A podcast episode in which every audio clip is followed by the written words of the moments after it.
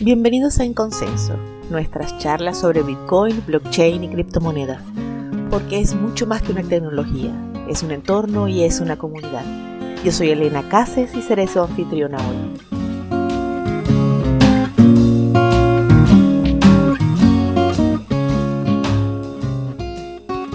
Bienvenidos nuevamente en Consenso, en un nuevo episodio. Hoy vamos a hablar de DAO, de MakerDAO y de DAI. Tenemos una invitada especial. Primero, José, Re, José Rafael, ¿cómo estás? Bienvenido. Gracias por acompañarme otra vez. Gracias por invitarme nuevamente, Elena.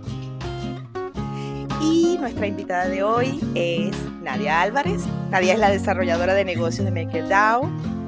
Ella ha trabajado para grandes empresas como Oracle, IBM, Wolox y ahora pues está de cabeza en MakerDAO. Bienvenida al Consenso, Nadia. Hola, gracias Elena. Hola José, gracias por invitarme. Mm, Nadia, eh, estás de cabeza en MakerDAO. ¿Qué haces allí? Sí, eh, de cabeza, de corazón, de alma, de todo. Es un proyecto que me encanta y eh, el cual es un gusto entero estar trabajando en él. Dentro de Maker, aunque como decías, mi, rol eh, traducido al español es desarrolladora de negocios, es, es algo un poco distinto, ya que no, no me dedico a hacer negocios. Eh, lo que hago es eh, buscar proyectos en toda Latinoamérica, incluso también proyectos puede ser de otras regiones, pero que tengan como público objetivo gente dentro de Latinoamérica que de alguna manera quieran hacer una integración con cualquiera de, em, de las herramientas que están dentro del sistema de, Maker. Eh, el caso más, más sencillo y el, y el más, el, que se les viene a todos a la mente, el primero y el más fácil de entender es, por ejemplo, una integración con nuestra stablecoin que se llama DAI. Entonces, ese, ese es mi trabajo, eh, juntarme con, distintos proyectos en toda Latinoamérica, encontrar problemas alrededor de lo que sea inclusión financiera eh, para las personas dentro de ese país y pensar soluciones juntos en las que Maker pueda ser una pieza para, para desarrollar esa solución. O sea, tu trabajo es conseguir amiguitos. Sí, es, el, e, es conseguir amiguitos para hacerle la vida más feliz a la gente. Es, el mejor trabajo de la vida. Eres como una especie de hada madrina de las cripto. Eh, claro, claro, claro, sí, sí. Y además es, es una, de verdad te digo, es, es, es una felicidad total para mí eh, este rol porque me ha permitido conocer gente fantástica en todo aspecto, gente muy inteligente, todos con un propósito que es, eh, o sea, las criptos surgen como una solución a, los problemas que se nos presentan dentro, de, dentro del sistema financiero como lo conocemos. Y nosotros eh, en Latinoamérica, siendo parte de países con una economía emergente, creo que sufrimos bien de cerca ese tipo de problemas. Ustedes que están en Venezuela, yo que estoy en Argentina, entendemos qué significa un país con inflación y devaluación entonces, encontrarse, encontrarse con, emprendedores que están empezando a pensar ideas, eh, cómo encontrarle la vuelta a esa cosa bien latinoamericana, cómo encontrarle la vuelta y, la solución para que la gente pueda eh, mantener sus ahorros, poder enviarle dinero a su familia en otro lugar del mundo, eh, poder acceder a herramientas financieras que en su país no, consiguen y, de esa manera eh, también, no sé, pensar en tener una jubilación con el dinero que va ganando en el día a día, encontrarme con ese tipo de emprendedores pensando en eso y poder darles a través de Maker herramientas que, eh, que sumen al proyecto que tienen es, es, un, es una felicidad enorme.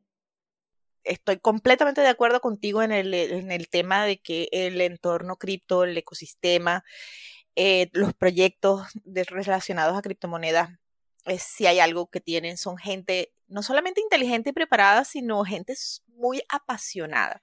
Y hay algo que enamora mucho, si hay algo que enamora mucho es la pasión. todo el mundo está apasionado con lo que hace, no importa lo que esté haciendo dentro del entorno, está apasionado, está apasionado por una cartera, está apasionado por una moneda, está apasionado por una solución, está apasionado porque puede, vamos a, matar a los bancos y no les vamos a dejar vida, vamos a, estamos apasionados por la libertad que da y los gobiernos van a caer todos y van a caer rendidos a nuestros pies, están apasionados porque vamos a hacer mucho dinero, todo el mundo tiene una pasión. Exacto, eso es genial. Bueno, vamos a ir por partes. Eh, lo primero que eh, vamos a aclararle a nuestros oyentes es que vamos a hablar de DAO, vamos a hablar de MakerDAO, va, eh, nadie nos va a explicar lo que es DAI, lo que es una stablecoin, vamos a tratar de mantenerlo lo más basiquito posible, de manera tal de que todo el mundo salga de aquí muy claro y muy entendido y dando clases eh, de qué es una moneda estable y dando clases de qué es DAI. pero vamos a empezar por ti cuéntame un poquito primero de ti. La pregunta que suelo hacerle a nuestros invitados, la primerita de todas es, ¿cómo te enamoraste del criptomundo?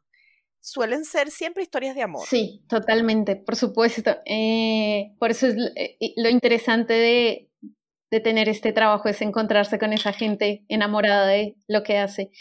Em, bueno, yo eh, trabajé durante muchos años más de 10 años en corporaciones de tecnología, multinacionales de tecnología, y, en mis últimos años trabajé como Business Development, ahí sí haciendo negocios eh, para el sector financiero. Entonces lo que yo hacía era buscaba proyectos de tecnología en donde pudiera vender los productos de esta corporación a eh, empresas que pertenecen al sector financiero. Y en esa época me empecé a encontrar con muchos bancos que estaban preguntándose qué era blockchain y querían algo con blockchain porque blockchain iba a cambiar las reglas. Así que ahí yo empecé a investigar. ¿Esta época de cuándo estamos hablando? ¿Cómo? ¿Esta época de cuándo estamos hablando? Mm, eh, te diría hace unos eh, tal vez cinco años más o menos. O sea que es mentira que los bancos se acaban de, encontrar el blockchain. O sea, hace cinco años es prácticamente la mitad de la vida de Bitcoin. Es mentira, no se lo acaban de encontrar. Pasa que al principio era simplemente algo que empezó a resonar en la cabeza de todos como la, la palabra de moda, pero nadie entendía qué era. Eh, te digo, ni yo, yo no entendía qué era, o sea, qué es, es, es, un producto, cómo se vende, cómo se come, no, no, no teníamos idea qué era. Eh, pero los bancos, la gente siempre, siempre te llegan las ideas a los oídos, después está en ti en investigar y en realmente entender de qué están hablando. Y creo que en ese momento era solamente el nombre resonando por todo lado y, hasta ahí. Recién ahora es que eh, veo que más allá del nombre ya hay implementaciones eh, hechas por los bancos, eh, haciendo pruebas de concepto para interiorizarse más en qué, en qué consiste blockchain y cómo les puede ayudar. Es, es, es toda la evolución de, de, un concepto dentro del el sistema financiero. Entonces, en esa época no se sabía nada, yo empiezo a leer, empiezo a investigar y a, medida que empezaba a investigar, también me daba cuenta que menos quería trabajar en una corporación y tampoco quería eh, tener ese rol dentro de, dentro de los bancos. No quería seguir haciendo proyectos eh, de tecnología que me parecía que, no estaban resolviendo los temas que yo veía. Eh, y eso me, esa investigación de qué es blockchain me llevó a empezar a conocer distintos proyectos. También eh, hace, hace dos años más o menos en Buenos Aires se hizo una hackathon que se llama, que se llama Eat Buenos Aires y, y en este evento vino la gente de Maker, yo había ya leído algo sobre ellos y me encantaba su visión sobre un nuevo sistema económico. Me los encontré en este evento eh, ellos ahí anunciaron que querían abrir oficinas en Buenos Aires y, y sin duda alguna me postulé para, para poder colaborar con el proyecto. Así que es esa mi historia. Yo recuerdo los primeros, de las primeras investigaciones que hice para, para Criptonoticias, se trataba sobre los dispositivos de y, eh, los dispositivos médicos personales de la que estaba desarrollando IBM, que, se, que para aquel entonces blockchain era la solución a todos los problemas, no Bitcoin, sino blockchain. Y la cantidad de gente metiendo plata y tiempo e intereses en aquel entonces era impresionante. Me imagino que por ahí van los tiros, ¿no? Sí, sí. Eh, por eso te decía, creo que el, eh, el concepto y, la comprensión que se tiene alrededor de lo que es blockchain todavía falta un montón, pero ya estamos en otra etapa. O sea, ahora creo que vas a hablar en un banco sobre blockchain y, más o menos dependiendo con quién hables o el banco al que le hables, tienen una idea y, saben cómo pararse frente a eso. Hace cinco años no, no, no, había un desentendimiento total del concepto. Y ahora este, me da la sensación de que oscilan entre este es el coco y o esta es la solución a todos los problemas que habíamos pensado y algunos nuevos. Yo creo que más, más que el coco, estoy hablando de, de, blockchain, ¿eh? no de Bitcoin. Más que el coco ya lo están viendo como que es el camino y es por eso que tantas blockchains privadas han empezado a surgir. Eh, y por eso también los bancos están haciendo primeras pruebas alrededor de estas, de estas blockchains creo que, también se están desarrollando soluciones en otro tipo de industrias porque se está entendiendo que puede ser algo más también. Algo que me encanta a mí es no solamente pensar, pensar blockchain como tal, sino en la tokenización de, activos, empezar a pensar en, bancos o en eh, compañías del sistema financiero que quieran tokenizar assets financieros es algo que a mí me, me, genera mucha ansiedad porque quiero que ya suceda y, y, ver cómo se va a desarrollar todo. Yo no creo que lo vean como el coco, creo que están buscando distintas soluciones para... Se están poniendo creativos, es como lo veo yo y, y me encanta que se llegue a ese momento. Esa expresión se usa mucho aquí en Venezuela. Se están poniendo creativos. Eso es así.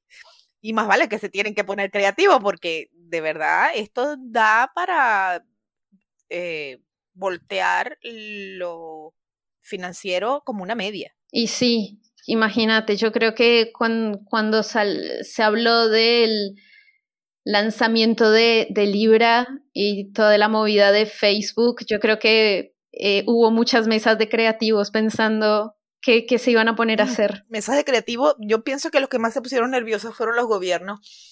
¿Y qué hacemos con esto? Mm. Porque ya se nos acabó el sí, tiempo. Yo quiero ir por lo positivo. Sí. Claro, yo quiero ir por lo positivo y quiero pensar que todos quieren empezar a crear cosas nuevas. Bueno, yo creo que sí, que está, todo el mundo quiere empezar a todo el mundo quiere empezar a crear cosas nuevas, pero eso no quiere decir que todas las cosas buenas sean que todas las cosas nuevas sean buenas alguna gente También, tal usa cual. superpoderes para el mal. sí, tal cual. Ok, pero no, no me quedó claro. ¿Cuál fue tu primera criptomoneda? Mi primera, bueno, Bitcoin, sí, por supuesto. ah, hice que lo dijeras, sí. Sí, por supuesto, por supuesto. No, no soy para nada maximalista. Yo veo en, en DAI eh, otro tipo de, de solución.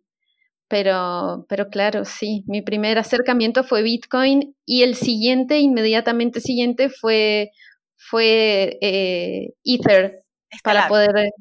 Ether, Ether, Ethereum, Ethereum y, con Ether.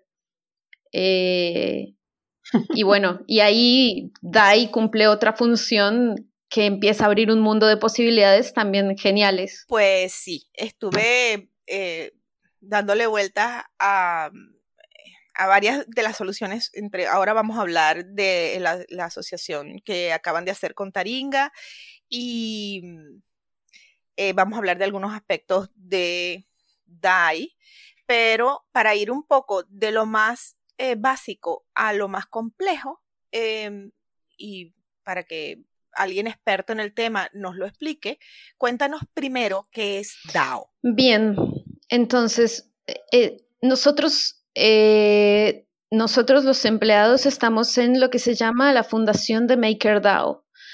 MakerDAO es la, MakerDAO es, es un engloba lo que es la fundación, o sea, yo como empleada, la comunidad, o sea, todos los que participan dentro de las decisiones de, de cualquier de cualquier variable que afecte al sistema y eh, también los protocolos de Maker que hacen que el DAI mantenga su estabilidad. Entonces voy por partes. Eh, ¿Qué quiere decir los protocolos de Maker? Bueno, nuestro gran objetivo es que DAI se mantenga como stablecoin. Para eso necesita estar lo más cerca al valor del dólar. O sea, siempre que DAI, que un DAI valga un dólar, ahí estamos nosotros haciendo muy bien nuestro trabajo. ¿Por qué pasa esto? Nosotros, a diferencia de otras stablecoins, nosotros tenemos otro mecanismo de mantener esta estabilidad en el precio. Otras stablecoins lo que hacen es lo siguiente. Tú quieres eh, una stablecoin, entonces me das un dólar a mí, yo lo guardo en un banco, por ejemplo, y te doy un token. Ese es el mecanismo eh, más sencillo de entender y por, por lo tanto el más común que existe de otras stablecoins muy conocidas en el mercado. ¿Cuál es el punto de eso? Que la descentralización se pierde, porque en el momento en que tú me das tu dólar y yo lo guardo en un banco, ahí acabé con, toda la magia eh, de blockchain, porque estoy mandando el dinero a un banco. Entonces, si por alguna razón eh, el dinero fuera congelado, los fondos fueran congelados en ese banco, tu token ya no tendría valor y estaría sujeto a restricciones de una entidad financiera o de un gobierno sobre eh, el capital que hay ahí. En el caso de em, Argentina, en, o en el caso de Venezuela, eso es un peligro muy real que todas las personas tienen clarísima. En el caso de economías más estables, a lo mejor es una distopia eh, fantasiosa que solo ocurre en los libros de cuentos, pero todos nosotros sabemos, tú sabes de primera mano y yo sé de primera mano que los gobiernos hacen ese tipo de cosas y que la plata que pones en el banco eh, deja de pertenecerte. Entonces, ¿Qué hizo DAI? Exactamente, exactamente. ¿Qué hizo MakerDAO para pasear esa posibilidad? Lo que nosotros hacemos es eh, buscamos tener una organización totalmente descentralizada, no solamente descentralizada en cuanto a lo que es DAI, sino también nosotros mismos actuamos como entes descentralizados. Y voy con esto a contestar tu primera pregunta de por qué somos una DAO, porque no somos nosotros los empleados de Maker los que tomamos las decisiones sobre qué, va a suceder con el proyecto o, cómo se va a comportar. Los que toman las decisiones son todos los que quieran que el, que el proyecto les vaya bien, que, que el protocolo de Maker funcione bien, que generalmente son los que tienen el token eh, de Maker que se llama MKR.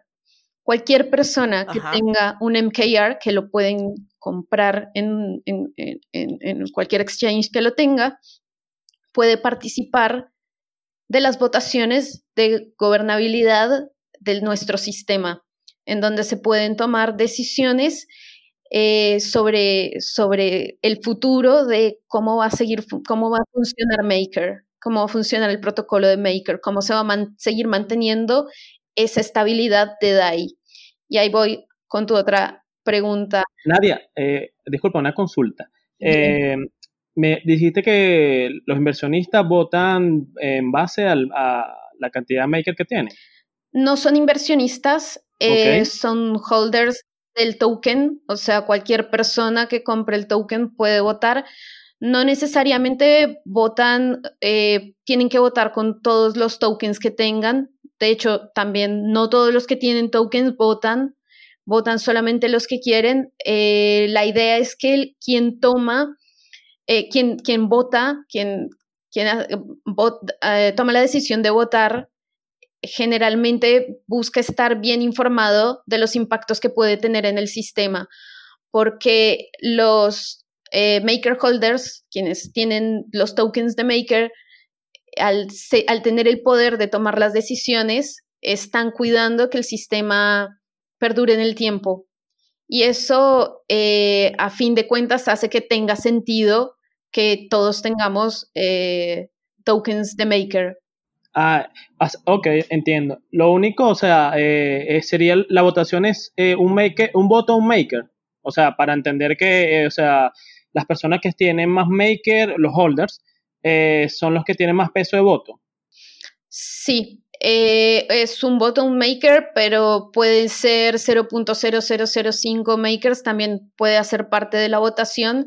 Eh, y hay, hay un, un, un, voto en el cual yo puedo poner los makers que yo quiera, no, como te decía, no tienen que ser todos, pueden ser los que yo quiera, sobre alguna de las opciones eh, de lo que se esté votando, como por ejemplo, voy a, explicar más adelante qué es, pero por ejemplo los tipos de colateral, eh, que es una decisión muy importante para el sistema, son decisiones que no tomamos los empleados de Maker, que no toma una mesa chica, sino que lo toman los holders de Maker, que en este caso, bueno, al, valorizar eh, el token, van a querer tomar la mejor decisión posible. Se supone entonces que el tema de eh, poner plata dentro de la comunidad es una manera de garantizar que las personas quieran lo mejor de la comunidad y no estén, no estén votando en contra de los intereses de la comunidad. Va así la cosa, ¿no? Claro, y más allá de poner plata es, es invertir en algo. Eh, si yo voto bien, quiere decir que eh, el proyecto va a estar saludable eh, o mucho mejor, que le va a ir muy bien y en ese caso el valor del MKR puede llegar a subir. Entonces, a mí me conviene, si yo hice una inversión por holdear tokens de Maker, a mí me conviene tomar la mejor decisión posible para el proyecto, porque eh, en realidad yo lo que quiero es que mi inversión crezca, ¿no? Ok, tienes plata puesta, lo que te interesa es que la plata valga cada vez más o, o valga lo mismo si es un token anclado, que no, la variación no sea demasiado lejana al dólar. Tengo entendido que es así, ¿no? ok, y una pregunta. Eh, ya hemos hablado entonces de dos tokens del proyecto MarketDAO. Estamos hablando de MRK, estamos hablando de DAI. ¿Por qué hay dos? ¿Por qué no se hace todo con uno? Bueno, ahí voy a, explicarte cómo funciona DAI. Eh, DAI es nuestro token estable, o sea, es el que está, eh, su valor está pegado al valor del dólar americano. El otro, el, MKR, es el token de gobernanza. Necesitábamos que fueran diferentes porque DAI necesita por sí solo eh, ser un token para que siempre esté valiendo uno. Eh, si el token de gobernabilidad valiera siempre uno, no, no tendría los efectos que estamos buscando. Entonces, volviendo a DAI, cómo DAI mantiene su valor y cómo se diferencia de otras stablecoins, cómo se mantiene totalmente descentralizado. Y es así, nosotros eh, actualmente estamos sobre la blockchain de Ethereum.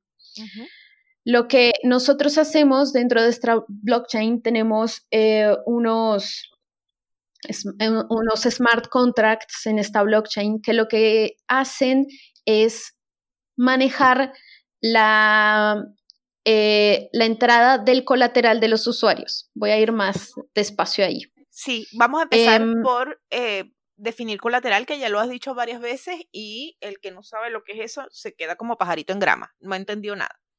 Claro, claro, perfecto.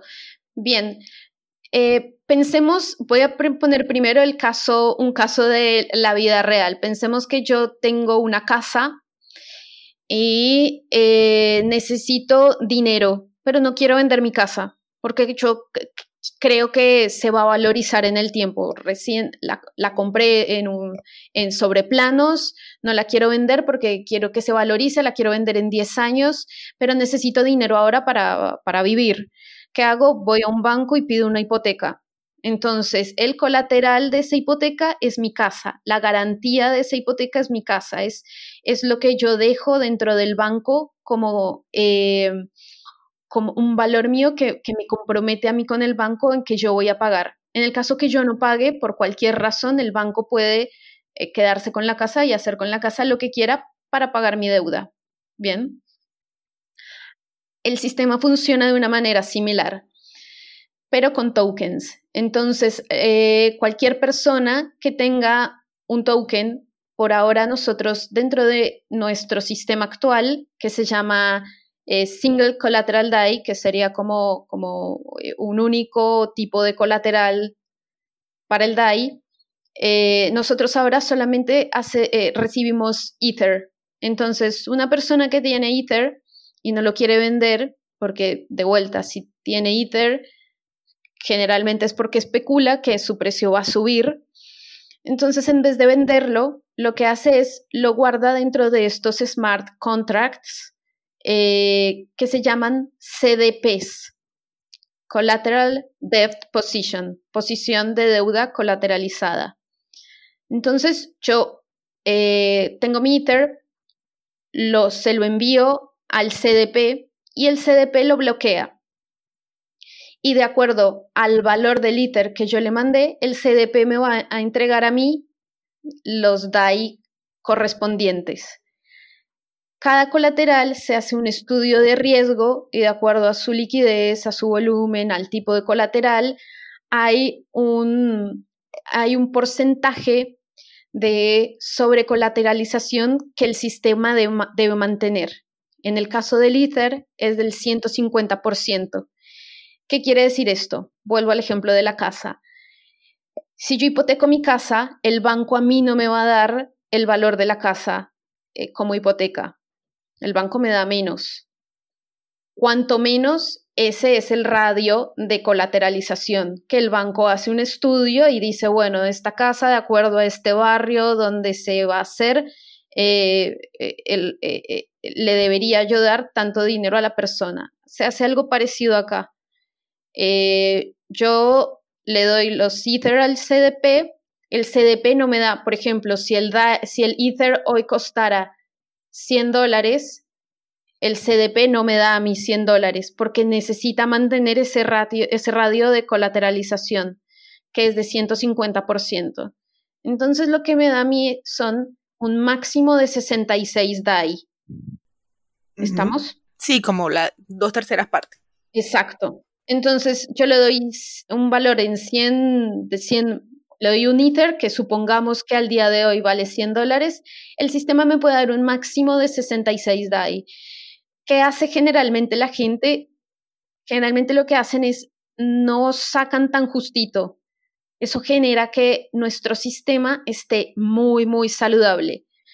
Quiere decir que la gente cada vez que deja eh, un Ether que vale 100 dólares, no saca esos 66, sino generalmente está sacando 30 DAI para cubrirse ahí un poquito por si el precio del Ether llega a bajar. Porque, ¿qué pasa? Si el precio del Ether llega a subir, que es el, el, el caso feliz, el precio del Ether llega a subir, el sistema a mí me va a permitir sacar más DAI. Eso sería una diferencia con el sistema financiero tradicional, si yo hago una hipoteca de mi casa y mi casa se valoriza, el banco no me va a dar a mí más dinero. En el caso del CDP, sí te va a permitir a ti sacar más DAI, siempre y cuando se mantenga, se mantenga el 150% de colateralización, ¿no? Pero ¿qué pasa si el precio del Ether baja?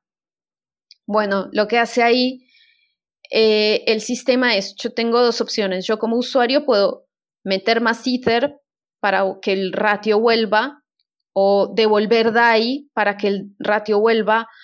Si yo no hago ninguna de esas dos cosas, lo que hace el sistema es eh, subasta el Ether que yo puse como colateral. No lo va a subastar todo, va a subastar únicamente lo que se necesite para que la estabilidad vuelva, vuelva a su punto normal. Eh, entonces es por esto que los usuarios cuando generan DAI no sacan lo justo, sino que eh, eh, dejan, dejan, más colateral para estar tranquilos y que, y que no tengan este riesgo.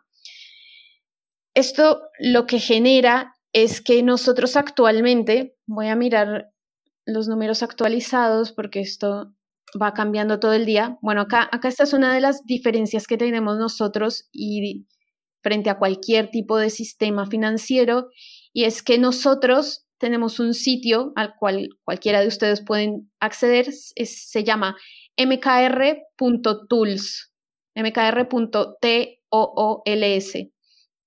Ustedes ahí pueden ver en tiempo real eh, gráficos que son información de estos smart contracts que les estoy contando y ahí ustedes pueden ver eh, a, a, nuestros oyentes les recuerdo que este episodio va con notas de, con notas de pie de página, notas del episodio, valga la redundancia, y que todos los recursos que estemos mencionando aquí van a estar con sus enlaces en las notas del episodio para que se queden tranquilos, oigan tranquilos y cuando necesiten el recurso solo vayan a la página y hagan clic. Perfecto. Bien. Cuando entren en esa página van a encontrar en la primera página que dice cuánto DAI hay actualmente generado. Actualmente en el mercado hay 76 millones de DAIs, que esto no lo generó Maker, esto es generado por usuarios que tenían Ether y lo guardaron dentro del CDP y a partir de eso saca el, el CDP generó DAI. ¿Y cuánto han dejado esos usuarios en nuestro sistema? Bueno, actualmente hay una sobrecolateralización del 397%.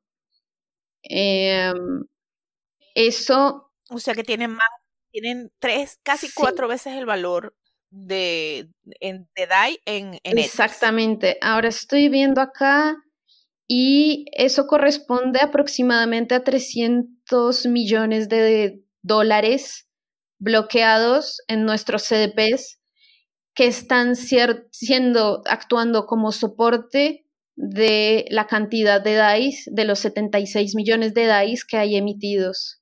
Por eso digo que es eh, el, mm, para mí Maker es, es fantástico porque ningún banco central en el mundo, ningún banco te permitiría a ti acceder en tiempo real a esta información. Y creo que esta es la manera en la cual las personas pueden saber la salud de un proyecto, ¿no? Si pueden acceder a, este tipo de números y ver realmente qué es lo que está pasando, eso a mí me da mucha información para, para entender eh, cómo, cómo está y qué, qué está sucediendo. Ok, la transparencia. Transparente. El proyecto es transparente. La transparencia. Bueno. Totalmente transparente. Y eso es. Ah, no, y bueno, esa es la, la diferencia con respecto a otras stablecoins, que eh, nunca, acá en todo lo que yo te conté, nunca te dije que recibimos dólares, porque el, el resguardo de todo se hace en, dentro de la blockchain, porque lo que la gente deja como, como colateral son tokens. Son criptoactivos Entonces eso asegura Sí, exactamente. Ahora, la, ¿qué relación hay entre MRK y, y, y el DAI? Bien, como te contaba, bueno, DAI es eh, la stablecoin de MakerDAO, o sea, el propósito y el objetivo de DAI es ser una moneda estable que, cuyo valor esté siempre eh, pegado al del valor del dólar. ¿Qué me permite a mí eso? Me permite a mí eh, poder utilizar esa moneda como una moneda de ahorro porque voy a saber realmente eh, cuánto, cuánto cuesta y cuánto estoy ahorrando.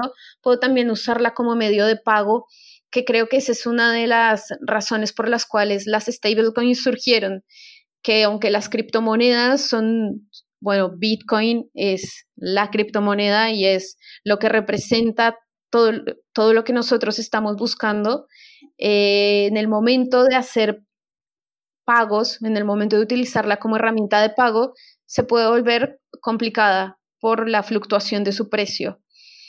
Entonces acá eh, es lo que se intenta resolver, buscar una, moneda estable, una moneda de valor estable, pero eh, que tenga las características eh, de cualquier otra criptomoneda. Y MKR es el token de gobernabilidad.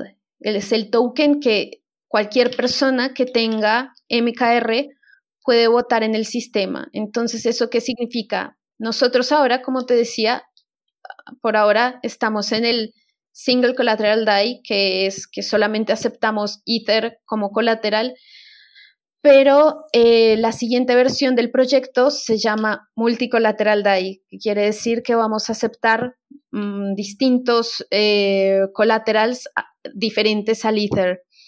Y no somos nosotros los que vamos a decidir qué collaterals aceptamos, son los que tengan MKR. Son ellos los que van a evaluar eh, los collaterals que se presenten, van a evaluar el riesgo que tenga, van a definir eh, si se acepta o no en el sistema. En el caso de que se acepte, van a definir eh, los fees asociados a ese colateral, van a definir el radio de colateralización que se debe mantener, eh, todas las variables asociadas a ese colateral. Y, y eso, esa es la gran diferencia. Uno te permite votar para ejecutar acciones sobre el sistema y el otro es una, es una moneda que nosotros esperamos que, que se, se, utilice como una moneda cualquiera, como una moneda virtual incluso, eh, que la pueda utilizar yo en el día a día. Sí, eh, en términos, vamos a, a, hacer eh, como más concretos, más con la lógica de una campesina medieval, diría mi papá. Este, yo llego con Ether a MakerDAO y digo, bueno, puedo o entregar Ether en custodia para hacer la colateralización que dices y me dan DAI o y, y o decido además participar en la comunidad y entonces también adquiero MKR. Sí, y falta ahí una tercera opción. Suponte que yo no quiero ninguna de esas dos, simplemente quiero tener DAI, puedo ir a cualquier exchange y comprarlo. Pero son opciones que se presentan y, que y son decisiones que tengo que tomar en el momento en que eh, llevo los Ether a MakerDAO. No, no, no. Em, DAI, la, la stablecoin, eh, tiene dos caminos. Uno es el camino de, de creación que es a través del Ether. Entonces ahí va el, caso de uso tal como lo planteaste. Yo llevo los eh, Ether eh, al CDP, los guardo ahí y el sistema crea DAI. O sea, el DAI no lo crea Maker, lo crea el usuario que deja Ethers. Por otro lado está una persona que no le interesa nada de esto. Eh, solamente le interesa tener DAI porque se lo quiere mandar, yo te quiero mandar dinero a ti que estás en Venezuela, entonces quiero comprar DAI, voy a un exchange acá en Argentina, eh, utilizo mis pesos argentinos, ellos me dan DAI y esos DAI yo te los envío a ti en Venezuela. Nada, yo tengo una, una pregunta. Eh, no, sé, no sé si entendí bien. O sea, los MKR no vienen a ser como una especie de acciones para una junta de accionistas. O sea, por ejemplo, en un caso de una empresa muy grande que hasta oferta en la bolsa y vende acciones. O sea, no sé si estoy haciendo una, una mala comparación o, o, qué, o en qué es diferente. Nosotros no lo vemos como acciones, lo vemos como, como votos de participación. Por eso es que somos una DAO y una DAO es una entidad distinta a la de una empresa tradicional. Nosotros no tendríamos como, generalmente cuando piensas en acciones, piensas como en una mesa de accionistas, en, tal vez en una mesa chica. Acá nuestro objetivo es que eh, los que tengan Maker, MKR y los que voten sea la mayor cantidad de personas posible, que estén lo más dispersos posible para tener miradas y opiniones diversas. Entonces creo que ahí, ahí hay un, una diferencia grande con respecto a lo que serían accionistas de una empresa. Entiendo. Eh, mencionaste que existe un, la fundación eh, Maker, que es distinto a la MakerDAO. Sí, MakerDAO es lo que, lo que nosotros le llamamos al todo. O sea, MakerDAO es los, es todo este sistema del cual yo les hablé, el protocolo de Maker, que es lo que está buscando la estabilidad del precio. Eh, también le llamamos MakerDAO a la comunidad, que nosotros tenemos una comunidad muy activa. De hecho, eh, martes y jueves a las una de la tarde, Argentina, hay llamadas en, el, en las cuales los martes se habla de temas de la comunidad, eh, eventos que se han hecho en todo el mundo, integraciones que están pasando, casos de uso que se han desarrollado alrededor de MakerDAO. Y los jueves es una llamada de gobernabilidad en el cual se habla de eh, posibles collaterals, eh, se hace un seguimiento al precio del DAI, ambas llamadas están abiertas a cualquier persona en el mundo que quiera participar y, lo que nosotros más queremos es que la comunidad se haga cada vez más grande. Eh, obviamente quisiéramos que... Tengan o no tengan Maker.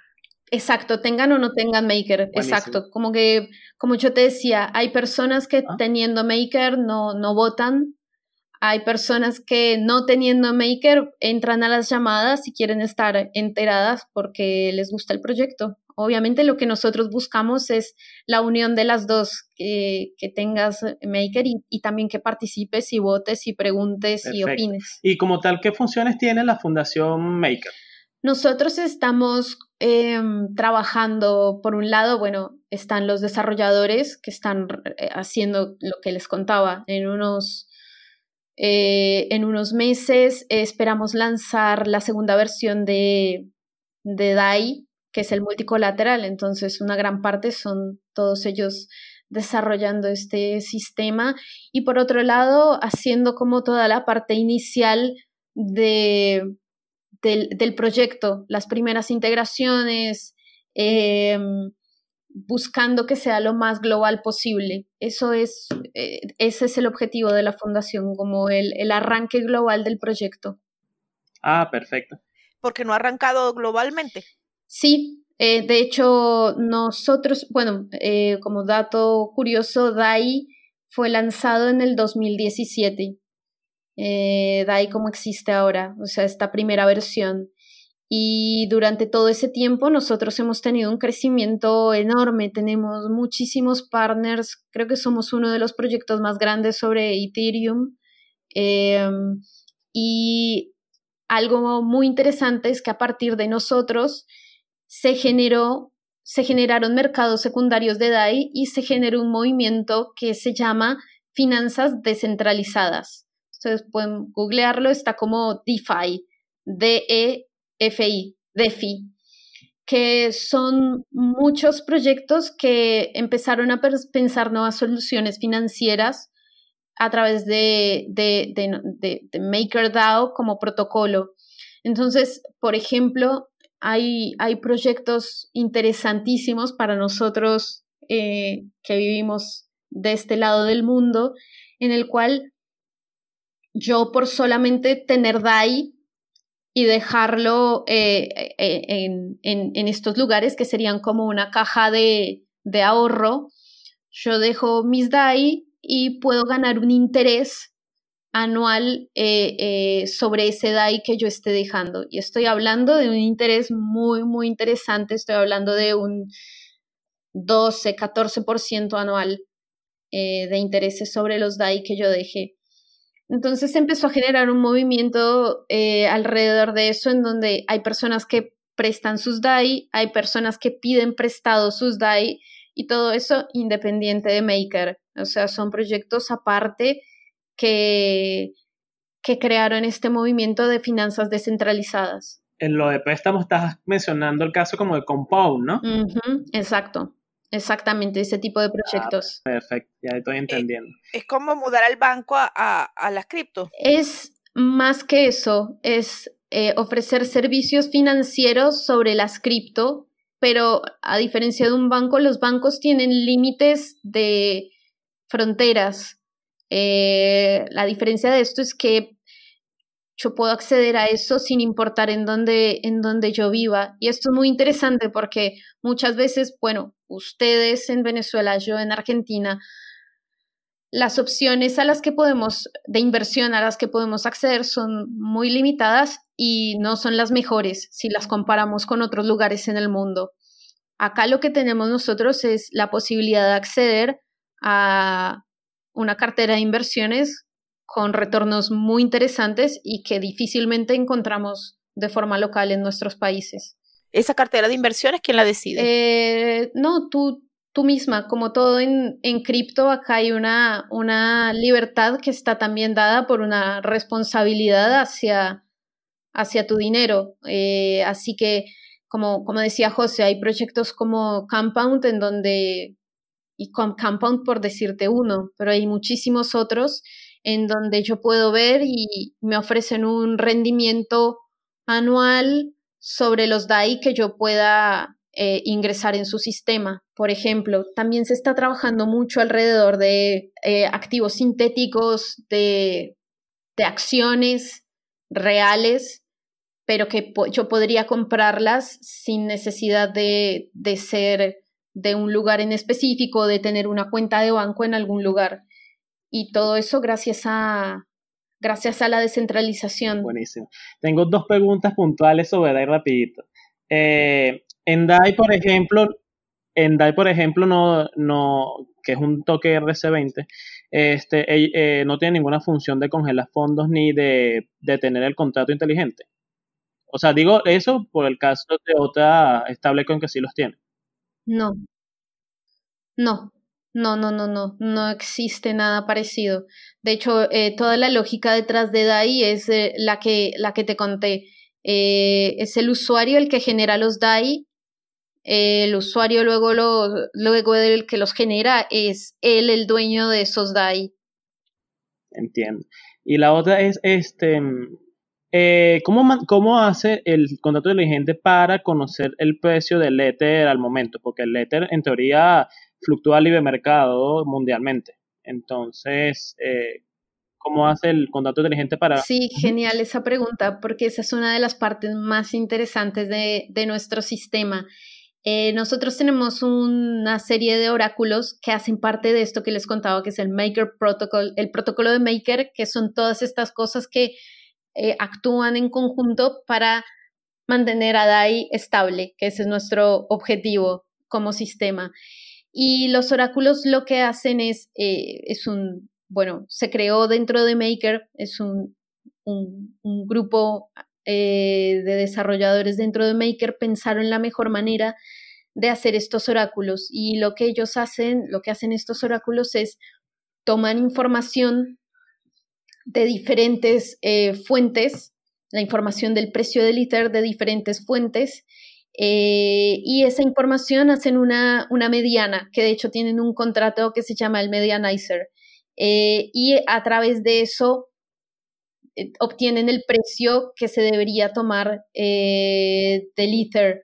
Hay, muchas, hay mucha lógica puesta alrededor de estos oráculos en donde se tiene en cuenta también cualquier tipo de ataque que se pueda hacer en el caso que alguna de estas fuentes de información informe un precio errado por, por algún error o por alguna mala intención.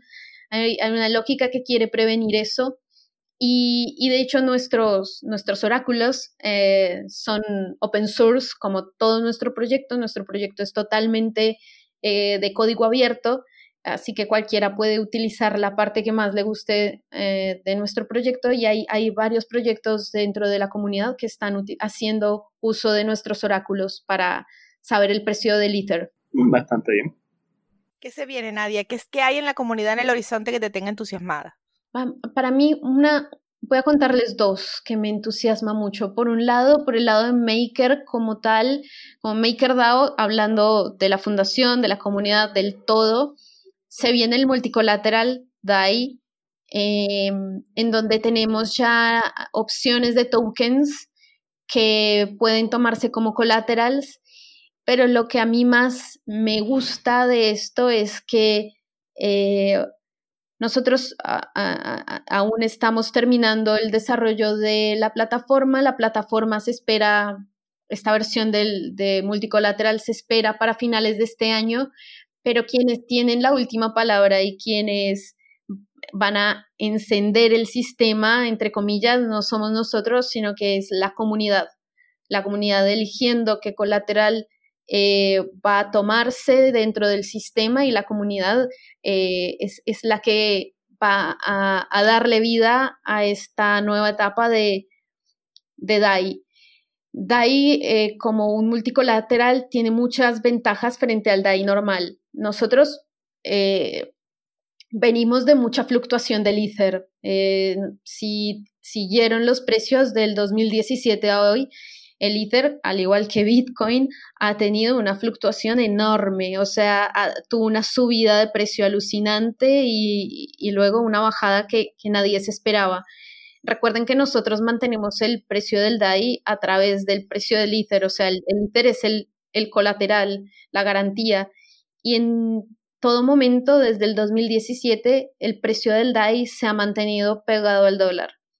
Eh, lo que nosotros vemos es que con el multicolateral vamos a disminuir aún más el riesgo de perder eh, el, el, PEG al dólar, porque vamos a tener más variables para, y una cartera más diversificada para poder mitigar cualquier problema que tengamos. Entonces, eso, eso me parece a mí interesante y también muy interesante que llegar a incluir, por ejemplo, uno de los colaterales que hay para, para ser tomado en la votación es un token que se llama Digix, que es un token que está soportado por el oro. Un token eh, está soportado por una reserva de oro.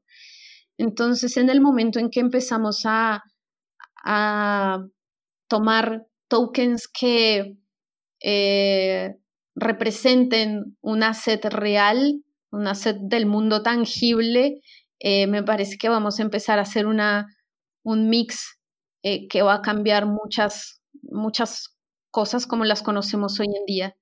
Eso por el lado de, Maker, de MakerDAO, incluyendo a toda la comunidad. Y por el otro lado, me entusiasma mucho el tema de finanzas descentralizadas, que como, como tú decías, Elena, es como si fuera un, un, banco de cripto. Y, sí, yo lo veo como un banco de cripto, pero sin fronteras y sin límites y con eh, muchas posibilidades para que cualquier persona en el mundo se le ocurra una gran idea y la podamos utilizar todos, sin importar en dónde estemos. Entonces, yo es algo que, hablo muchísimo con, con, los proyectos que conozco en Latinoamérica y, es, ese mi rol, ¿no? Eh, buscar personas que estén eh, pensando emprendimientos para eh, mejorar, la, mejorar el sistema financiero, darle oportunidad a los, a los que no pertenecen a él y, y, por qué no pensarlo con estas nuevas maneras, pensándolo ya como, como finanzas descentralizadas. Es como el siguiente paso, ¿no? El siguiente paso lógico. ¿Qué otros valores están manejando para ese multicolateral, además de ese token? ¿Qué más se está discutiendo? A ver si me los acuerdo de memoria. Me acuerdo de, eh, del de Agor, que es el, el sistema de, el, el de predicciones mientras sigues buscando eso, Nadia, eh, ¿esos colaterales ya están en votación? las opciones que están por elegir. Aún no. ¿O todavía siguen en discusión? Aún no, aún no están en votación. Se hizo el lanzamiento de, eh, de la información, pero aún no están en votación. Primero necesitamos que se lance el sistema que lo va a soportar y ahí se van a abrir las votaciones. Está eh, mm, eh, como les decía, está eh, BAT, el Attention Token, el, el, proyecto que tiene Brave. No sé si conocen el browser, el browser eh, que te paga por publicidad. Digix, Golem, Omisego y ZeroX. Perfecto. ¿Y están considerando WBTC? Lo tenemos para una siguiente etapa de votación. O sea, estos primeros tokens que nosotros lanzamos es porque venimos pensándolos hace ya un tiempo. O sea, es como un, muestrario inicial, pero sí, tenemos en mente, por supuesto que sí. Sabemos que WBTC va, va a ser algo muy interesante de tener como colateral. Así eh, Para explicar a nuestros oyentes, el WBTC es un token de Ethereum, que me corrija nada si me quedo con algo, eh, que es respaldado en BTC. Por eso lo menciono. Exactamente. Y me imagino que la interacción entre la cantidad, la proporción de, tokens, el valor de los tokens y eh, también eh, una correlación con respecto a su volatilidad, a su mercado potencial, a su valor de uso, este, todos son variables que se van a relacionar para decir cómo se van a colateralizar y en qué proporción. Sí, exacto. Eh, nosotros tenemos un equipo de riesgo que se va a encargar de hacer e, ese estudio. También estamos abriendo eh, la oportunidad a que equipos de riesgo independientes también tengan eh, la oportunidad de, de dar su opinión y que todo eso sea información que las personas que van a votar tomen en cuenta para, para tener un voto informado que eso a mí me parece súper interesante. Por eso lo que les contaba de las llamadas de los jueves, en donde eh, más allá de, de, hablar eh, y, opinar, eh, también lo que se, se busca es enseñar. Entonces, cualquier persona que le interese el proyecto, hay mucha documentación. De hecho, todas las llamadas de gobernanza de los jueves pueden encontrarlas en, en, el, en el canal de YouTube y se está haciendo un esfuerzo muy grande de parte de la comunidad por transcribirlas, porque las llamadas son en inglés, pero entendemos que hay muchas personas de la comunidad que eh, no necesariamente tienen como idioma nativo inglés y queremos llegar a la mayor cantidad de personas. Así que hay muchas, muchos miembros de la comunidad que están, las transcriben al inglés y después se, hay algunas que ya están traducidas a otros idiomas. Los participantes de la criptocomunidad que prefieren el español son nuestros niños bonitos de nuestros ojos. Claro. Bueno, de hecho, así, dato curioso, el, creador de los oráculos, este sistema increíble que, que te contaba José, es, es un argentino-mexicano. Así que él está muy abierto. Claro, Mariano Conti, exactamente.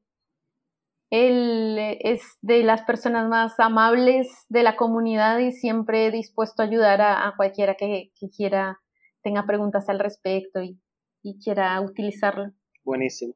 Me dio curiosidad, este, las mismas llamadas de gobernanza son las mismas llamadas de desarrolladores. Lo digo porque en Ethereum tienen ese estilo también de llamadas de desarrolladores. Sé si son las mismas, diferentes. No, son diferentes.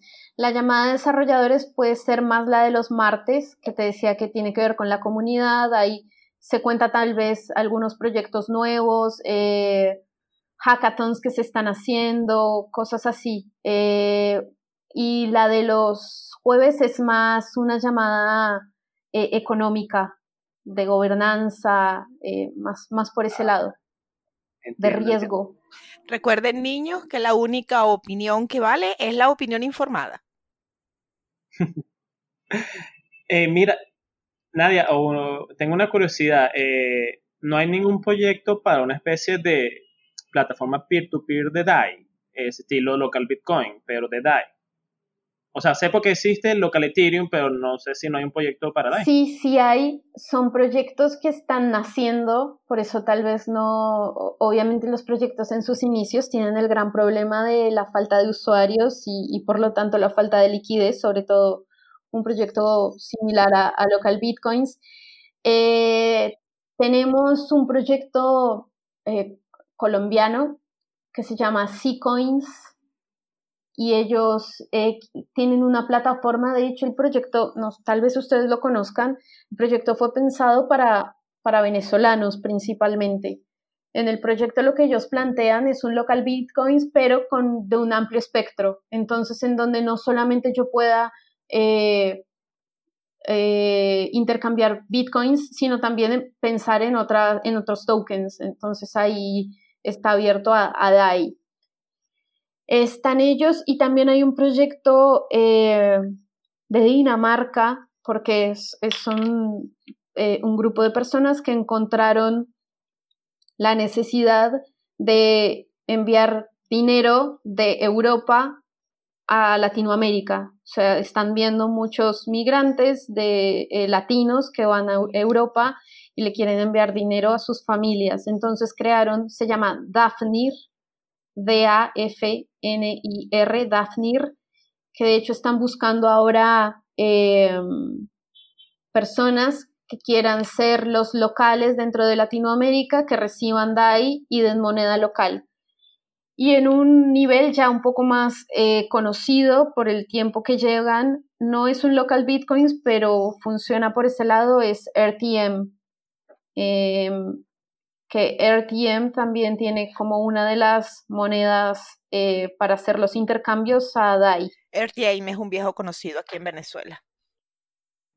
Mm, buenísimo. Exactamente, sí. RTM es un viejo conocido en Venezuela. Nosotros eh, tenemos una muy buena relación con ellos y nuestro objetivo con ellos es hacer más cosas para Venezuela. De hecho, nosotros colaboramos con el proyecto que ellos tienen de airdrop para Venezuela. El plan de ellos es repartir dentro de los venezolanos X cantidad de, de dólares y ahí nosotros participamos.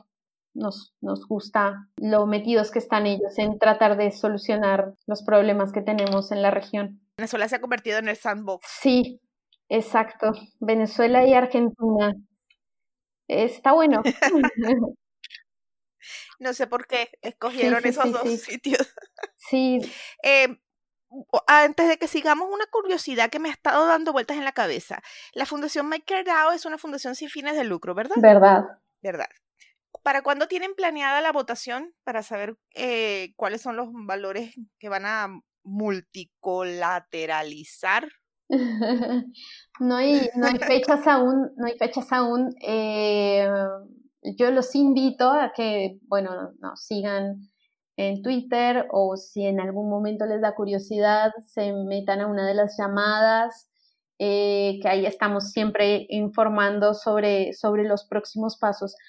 Algo que me olvidé contarles y que es algo que me encanta de, de lo que va a, va a, tener, va a salir junto con Multicolateral DAI, es que DAI va a tener un pequeño cambio y es que, eh, a ver, lo que nosotros queremos hacer con DAI es que es así. Tengo que ir un poco atrás para poder explicarles el sentido de todo esto. No les quiero contar la buena noticia sin que entiendan de dónde sale. Cuando yo dejo, cuando yo dejo mis Ether dentro del CDP, el sistema me da DAI, ¿no? Entonces yo dejé ahí los Ether y, un día los quiero de vuelta, quiero recuperarlos. ¿Qué hago? Le devuelvo al sistema los DAI como si estuviera yendo al banco a pagar mi hipoteca, le devuelvo la plata al banco y también el banco me pide a mí un fee, un interés por, por hacerme el, eh, por, haber hecho la hipoteca. Lo mismo sucede acá. Yo le pago al CDP los DAI que me prestó, si me prestó 66, yo le devuelvo 66 y también tengo que darle un pago de intereses por, e, por, esos DAI que me dio. Ese, ese, esos intereses se llaman stability fee, eh, como, eh, eh, como el, el, pago que yo hago por la estabilidad, porque Maker mantenga la estabilidad. Esa es una variable que por... El impuesto de estabilidad. El impuesto de estabilidad, exacto. Esa es una variable que, por ejemplo, va cambiando y que son los, los que tienen MKR los que deciden si se aumenta o se disminuye de acuerdo a lo que necesita el sistema, porque recuerden, que todo el objetivo, el objetivo máximo es que DAI valga uno. Y de acuerdo a eso es que se toman todas las decisiones. Hoy en día ese impuesto de estabilidad es del 20.5% anual, que yo lo pago cuando yo quiera, o sea, en el momento en que yo quiera recuperar los Ether a diferencia de un banco que de pronto me exige un pago mensual, eh, acá no, es así. El día que yo quiera mi Ether de vuelta, yo pago los DAI que me dio el CDP y pago el Stability Fee. Ese Stability Fee... Calculado anualmente, eso quiere decir que si yo me pasé cinco años con mis DAI en el bolsillo, tengo que pagar cinco años de estabilidad. Exacto, calculado anualmente, sí. El Stability Fee también va variando. O sea, hoy está el 20.5 anual, puede que mañana esté a menos o a más, va variando. Por eso eh, es, es, un tema, o sea, abrir un CDP, nosotros buscamos que quien lo haga se informe, que no lo haga solamente por abrirlo. Si quiere DAI, es más fácil comprarlo en un exchange eh, y, no, y, no, y no abrir un CDP. Em, pero bueno, este Stability Fee, hoy en día lo que se hace es, eh, se paga en, MKR, entonces eh, el sistema, yo le, devuelvo, lo, lo, pago en DAI, pero el sistema lo convierte automáticamente a MKR y esos MKR se queman, desaparecen. Hay un monto total de MKR, que esos sí fueron emitidos por Maker, que es de un millón. Cada vez que una persona cierra un CDP para recuperar su Ether, desaparecen MKRs en el mundo, lo cual eh, ante la escasez es lo que va a hacer que suba el valor de MKR. Y además, cuando salga multicolateral DAI, lo que nosotros vamos a hacer es parte de ese stability fee también va a ser repartido en los que tengan DAI. Entonces, no solamente vamos a premiar a los que tengan MKR por tomar buenas decisiones, sino también a los que tengan DAI y lo guarden en su wallet. Eh, van, a, van a ganar un pequeño porcentaje de interés que va a venir de ese impuesto de estabilidad que están pagando los que cierran los CDPs. ¿Eso ya fue votado y todo? Eh, eso hace parte del sistema, o sea, es así como funciona el sistema. Esa, eso no, no hace parte de una votación. Lo que se va a votar es, por ejemplo, el stability fee de cuánto va a ser. Y de acuerdo a eso, eh, eso es lo que va a, a, impactar el, esto se llama DAI Savings Rate, el, el ahorro que van a tener los que posean DAI. Eh, las personas que votan van a decidir de acuerdo a la estabilidad del sistema en cuanto van a ser esas variables. Eh. pero, pero sí, así es como va a funcionar el sistema. Una vez salga multicolateral, el DAI Savings Rate va a existir como variable. Y también se va a mantener el Maker, la quema de que Maker todavía. Ah, sería entonces con la... Ah, perfecto. Maker y Day. Ah, buenísimo. Y no van a necesitar ninguna wallet eh, específica, con solo tener saldo en una dirección de Ether, de DAI, este, se le depositará DAI. Exactamente. Ninguna dirección específica, ninguna wallet específica. Solamente con tener DAI en tu wallet ya eh, te, tendrás el interés. Ah, buenísimo. No, a, a mí también me entusiasma un montón porque creo que al momento no hay ninguna stablecoin que esté dispuesta a repartir los dividendos que genera con sus usuarios. Y creo que esto es un cambio en las reglas del juego, ¿no? Pues sí, una novedad por lo pronto. Y, eso a mí me, encanta, me parece buenísimo. Em, y prometí al principio del, del, podcast que íbamos a hablar del acuerdo que hiciste con Taringa. Nosotros ya lo reportamos en Criptonoticias. No sé si quieres hacer un comentario adicional. A mí también me gustaría saber si hay algún otro acuerdo, además de con Taringa, que esté en el horizonte, eh, que vaya a ocurrir pronto. Eh, los acuerdos que estamos haciendo nosotros en, en Latinoamérica van muy orientados a que cualquier persona pueda acceder a DAI. Nosotros como, como les decía en un principio, eh, queremos que DAI sea utilizado como cualquier otra moneda. Y para eso sabemos que tenemos que esforzarnos mucho con, con las maneras en que las personas llegan a, a las cripto. Desafortunadamente, hasta, hasta ahora, eh, para poder tener tu primera cripto necesitas de dedicarle un poco de tiempo y paciencia y, y estar un poco dispuesto a aprender algo nuevo. Y eso es una, una barrera de entrada muy alta que hace que muchas personas no, no quieran entrar. Así que nosotros estamos buscando soluciones que nos permitan eh, bajar un poco esa, eh, eh, esos problemas que pueden llegar a tener al, principio y hacerlo más fácil. Y en eso viene el acuerdo con Taringa. Taringa tiene una base de usuarios gigantesca eh, ahora no recuerdo cuántos, tiene millones de usuarios en toda Latinoamérica. 30 millones. 30 millones, sí. Principalmente en Argentina, en México y en Venezuela. Son sus principales usuarios. Y lo que queremos hacer es, a través de Taringa, dos cosas. Una, incentivar el contenido cripto, porque vemos que hay, hay, hay contenido en español de cripto, pero no tanto como el que podría haber. Entonces queremos que la gente, gente personas, eh, cualquier persona empiece a escribir en Taringa sobre cripto, sobre eh, ideas que se les ocurrió, oportunidades que están viendo, lo que, lo que sea. Y, lo otro es eh, poder monetizar los puntos Taringa a través de DAI. Los puntos Taringa se utilizan para, para curar el contenido. Entonces yo como usuario de Taringa puedo escribir contenido y las personas lo validan a través de puntos. Eh, yo también puedo escribir comentarios y si mi comentario suma, las personas me dan puntos. Eh, el contenido va a ser mejor si los puntos son utilizados con conciencia y pensamos que una manera para lograr eso es si, si los puntos pueden llegar a valer dinero en algún momento.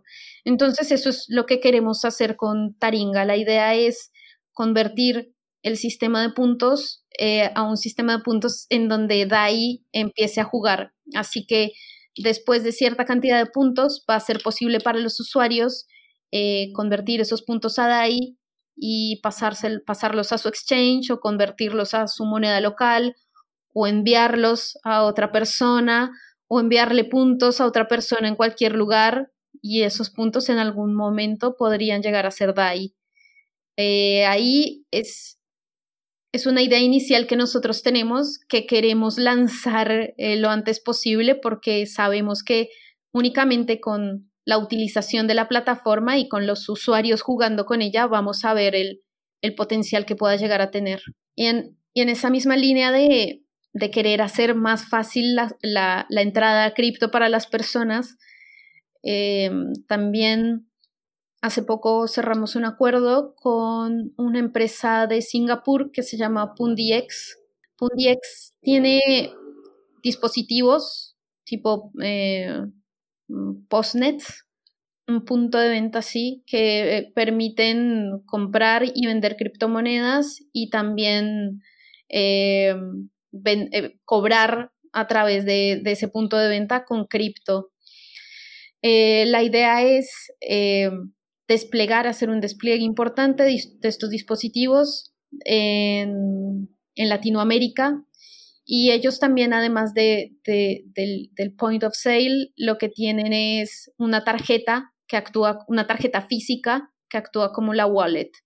Entonces ahí creemos que personas que tal vez no tengan celular o que no quieran saber de una dirección de su eh, wallet puedan simplemente tener una tarjeta y utilizarla como utilizan ahora la, la tarjeta del banco. Y este es un caso muy parecido que también estamos haciendo con, con un spin-off de, Panda, que es un exchange de Colombia, que también está haciendo un, esfuerzo alrededor de eh, crear eh, puntos de venta cripto, pero enfocándose específicamente a, Venezuela y a Colombia.